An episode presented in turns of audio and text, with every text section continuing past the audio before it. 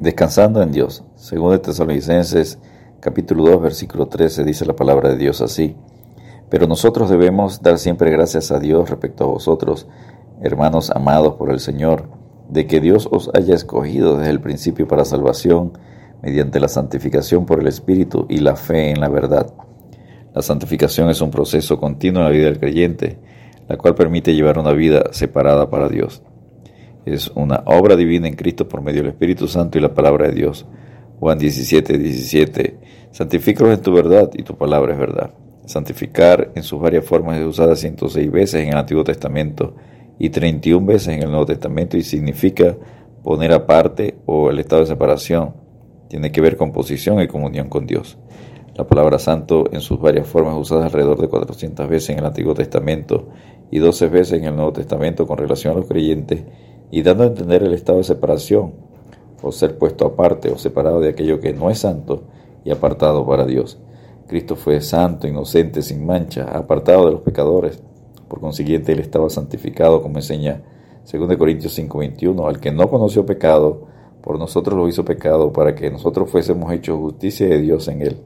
Y el apóstol Pedro en 1 Pedro 3:18, porque también Cristo padeció una sola vez por los pecados, el justo por los injustos, para llevarnos a Dios, siendo la verdad muerto en la carne, pero vivificado en espíritu.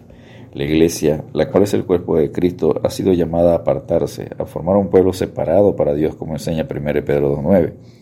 Debido a que ignoran la posición que tienen en Cristo, muchos cristianos no creen que sean santos. Entre los títulos que el Espíritu Santo da a los hijos de Dios, solo hay uno que se usa más que el de santos, en el Nuevo Testamento los creyentes son llamados hermanos 184 veces, santos 62 veces y cristianos solamente 3 veces. Los medios de santificación. Primero, por causa de su infinita santidad, Dios mismo, Padre, Hijo y Espíritu, es eternamente santificado. Él está puesto aparte y separado de todo pecado. Dios es santo.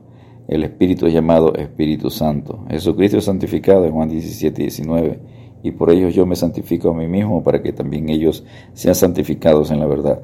Segundo, Dios Padre, Hijo y Espíritu santifican al creyente. El Padre santifica, 1 Tesalonicenses 5.23, el Hijo santifica en Efesios 5.26, Hebreos 2.11, Hebreos 10, 10, 12 y 14. El Espíritu santifica en Romanos 15 y 16, 2 Tesalonicenses 2.13. Tercero, el hombre puede santificarse a sí mismo. Dios exhorta, sé santo porque yo soy santo. 1 Pedro 1, 15 y 16. 2 Timoteo 2, 21. La autosantificación se puede realizar solo por los medios divinamente provistos.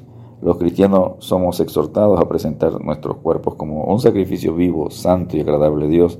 En Romanos 12, versículo 1.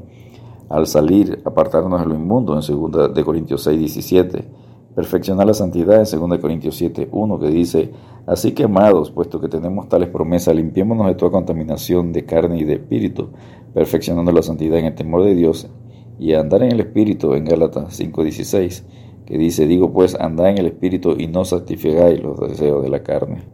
Etapas de la santidad. La santidad es un proceso continuo en la vida del creyente en tres etapas. La primera es la santificación posicional, que es cuando el creyente es santificado en el momento que acepta a Jesucristo como su Señor y Salvador, pasando de muerte a vida, como enseña Hebreos 10:10. En esa voluntad somos santificados mediante la ofrenda del cuerpo de Jesucristo, hecho una vez para siempre. Hebreos 13:12. Por lo cual también Jesús, para santificar al pueblo mediante su propia sangre, padeció fuera de la puerta. La segunda etapa es la santificación práctica y continua, que significa llevar diariamente una vida en obediencia a Dios, como enseña Romanos 6:22. Mas ahora que habéis sido libertados del pecado y hechos siervos de Dios, tenéis por vuestro fruto la santificación y como fin la vida eterna.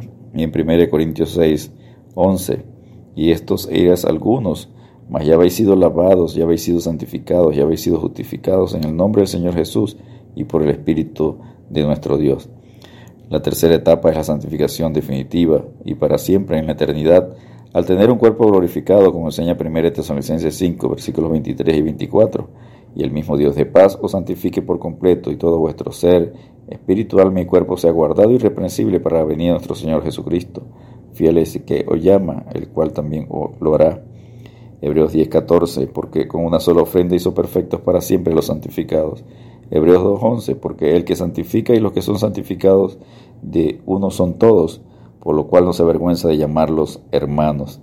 Descansemos en Dios al llevar una vida separada del pecado, dando fruto de santificación y como fin la vida eterna. Dios te bendiga y te guarde.